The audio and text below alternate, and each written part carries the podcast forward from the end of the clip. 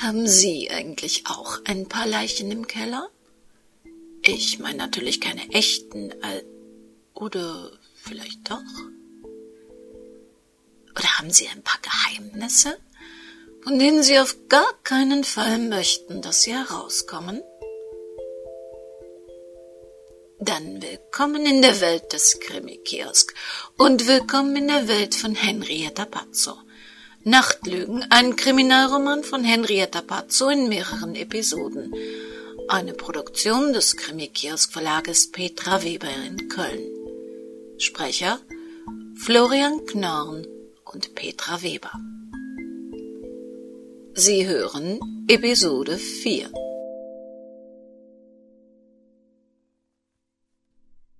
In der Eingangshalle des Krankenhauses stellte eine Hobbykünstlerin ihre Werke aus. Großformatige, grellbunte Flächen mit dick gespachtelter Farbe auf den Keilrahmen. Ausweislich der kleinen Schildchen rechts neben den Bildern sollte es sich um Engel handeln.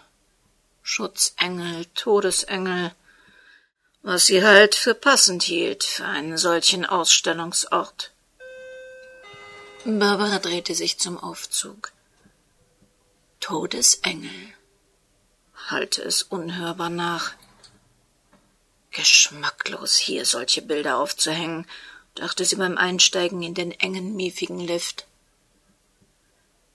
Wie viele Menschen waren wohl schon in diesen Aufzug gestiegen und hatten gebetet, es möge sie oben kein solcher Engel erwarten. Ha, Schutzengel. Die gab es nicht.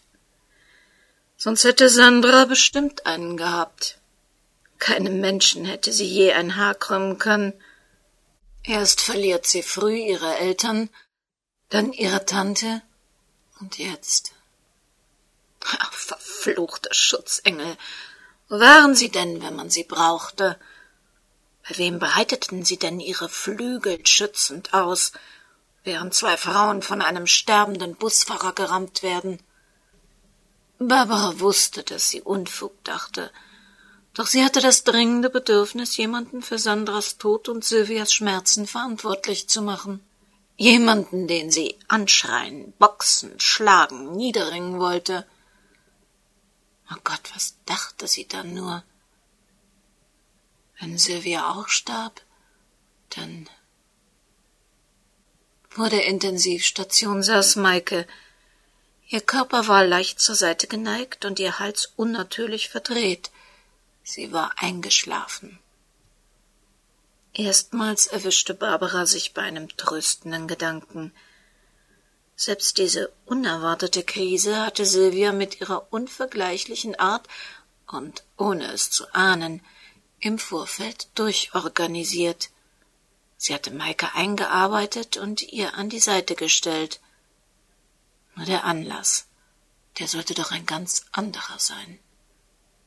Gibt's was Neues? Oh, nein. Mir hat keiner was gesagt, aber Bruno ist noch beim behandelnden Arzt, schon seit dreißig Minuten. Wenn er rauskommt, wird er uns sicher informieren. Bruno? Der Arzt redet mit Bruno und mit uns nicht? Wie verdreht ist das denn? Ich kann nicht viel dazu sagen, nur dass er meinte, er würde jetzt mit dem Arzt reden und er seit einer halben Stunde tatsächlich mit ihm in diesem Arztzimmer sitzt. Maike zeigte auf eine Tür im gegenüberliegenden Gang. Ja, aber das gibt es doch gar nicht. Und, ähm, Barbara, hier war eben die Hölle los. Dieses bescheuerte Radioteam und ein paar Journalisten von diversen hm, Blättern, du weißt schon, was ich meine, haben versucht, in diesem Bereich und dann vielleicht in Silvias Zimmer zu kommen, um Fotos von ihr zu machen. Hm, das war ein ziemlicher Tumult. Reingekommen ist keiner, aber nur weil Bruno sich da vorne in den Türrahmen geklemmt hat. Äh, ja, er hat einem, der sich an seinem beachtlichen Körperbau vorbeidrücken wollte, einen ziemlich heftigen rechten Haken verpasst. Also es könnte sein, dass da was nachkommt. Die wollen ihn anzeigen. Na, das sollen sie mal machen. Journalisten? Ja, von wegen Radiohörercrash. Fotos von den Autowracks und dann, so sieht die Überlebende aus. Da dann ein möglichst schreckliches Foto vom Opfer, hat man doch alles schon in Zeitungen und Fernsehen gesehen. Was bitte hat das denn überhaupt mit diesem komischen Radio-Horror-Crash auf sich? Ah, ist eine lange Geschichte. Erzähle ich dir später. Da kommt Bruno.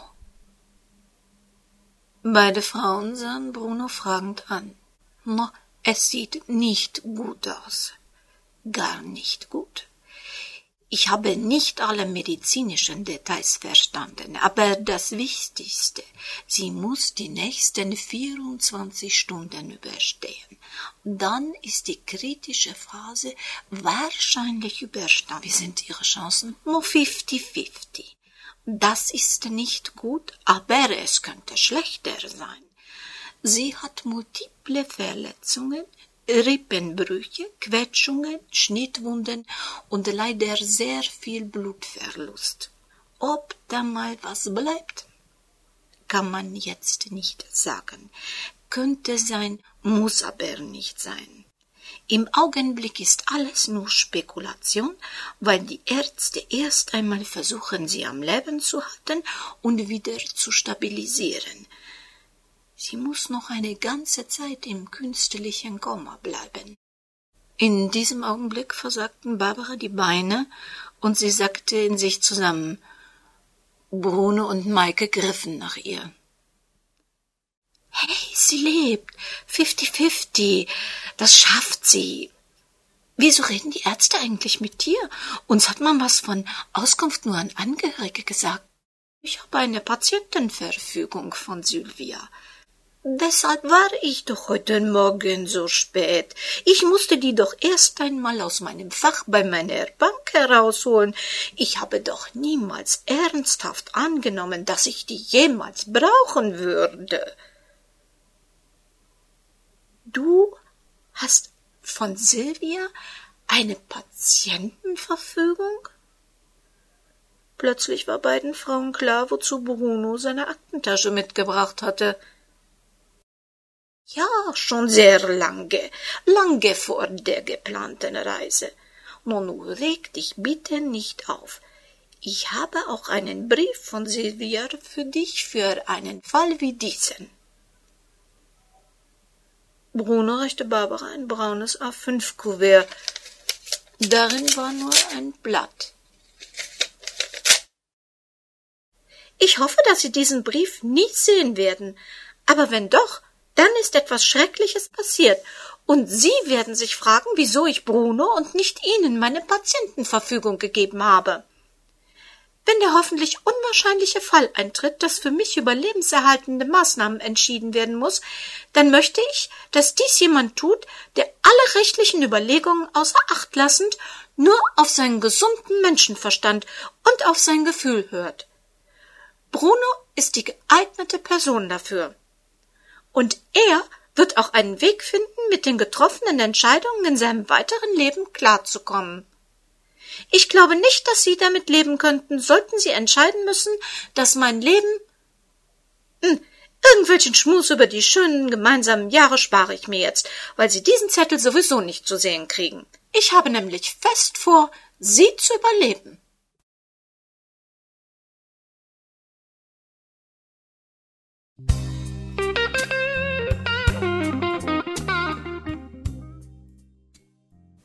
Daniela Löhr betrachtete durch die gläserne Trennwand Frankie. Er hatte ein blaues Auge. Der Idiot hatte versucht, im Krankenhaus zu der Unfallpatientin durchzukommen und irgendein möglichst geracheltes Interview zu bekommen. Wenn er und Maurice ihr kreatives Konzept durchsetzten, dann durfte sie sich noch auf einiges freuen.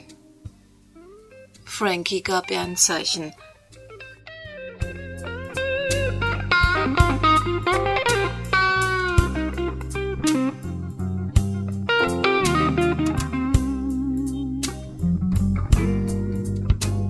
Hier ist Luna Lightly. Und wen haben wir jetzt in der Leitung? Tom. Mein Name ist Tom. Okay, Tom. Was hält dich wach? Erzähl uns, welche Dämonen rauben dir den Schlaf? Hast du Kinder, Luna? Kinder? nee, du, das hat noch lange Zeit. Halten dich deine Kinder wach, Tom? Kinder können anstrengend sein. Oh ja, da bin ich ganz bei dir. Kinder können wahre Nervensägen sein. Man kommt nach Hause, hat einen schrecklichen Tag und dann fallen sie über einen her. Dauernd wollen sie etwas. Quengeln, fragen, reden, schreien, lachen, sind unartig. Ja, ich weiß genau, was du meinst. Ich habe auch so eine kleine Nichte. Ein Satansbraten. Kann einem ganz schön auf den Zeiger gehen, so ein kleiner Zwerg. Da muss man doch Verständnis haben, oder, Luna? Ähm, Verständnis? Du meinst, dass du nach so einem Abend nicht schlafen kannst und mitten in der Nacht hier bei Nightlies anrufst? Klar verstehe ich das. Ist doch normal, dass man sich dann hin und wieder einen kleinen genehmigt. Nicht viel, nur ein Schlückchen. Ich denke, du willst uns noch was sagen. Was quält dich, Tom? Spuck's aus. Wir sind doch hier unter uns. Und vielleicht ist es ja auch gelogen. Das ist so. Man kommt nach Hause. Man hat nach einem schrecklichen, stressigen Arbeitstag mit den Kollegen noch ein kleines Gläschen getrunken, ist fix und fertig. Und dann in der Wohnung sieht es aus. Der Partner hat nichts aufgeräumt. Man fällt über Spielzeug. Und dann gibt halt ein Wort das andere. Muss man das nicht verstehen? Ah, wir kommen der Sache schon näher. Streit, ja, klar. Unordnung führt in vielen Familien zu Streit, Tom. Dann passiert's. Was? Was passiert? Naja, man, man hebt die Hand. Zuerst ein Klaps, aber wenn es nicht wirkt, wenn das Kind einfach nicht brav sein will und unartig bleibt, das geht schnell, so schnell. Plötzlich greift man nach was, ein, ein Widerwort, ein dummes Lächeln und, und dann hat man halt zugeschlagen. Es sollte gar nicht fest sein, aber es passiert, es passiert einfach. Und dann ist auch Ruhe. Bis zum nächsten Mal und dann geht alles wieder von vorne los. Hey, hey, hey, Tom. Ich hoffe mal, dass deine Story gelogen ist. Ich höre mir das nicht an, wie du dir Rechtfertigungen dafür zusammensuchst, deine Kinder zu verprügeln.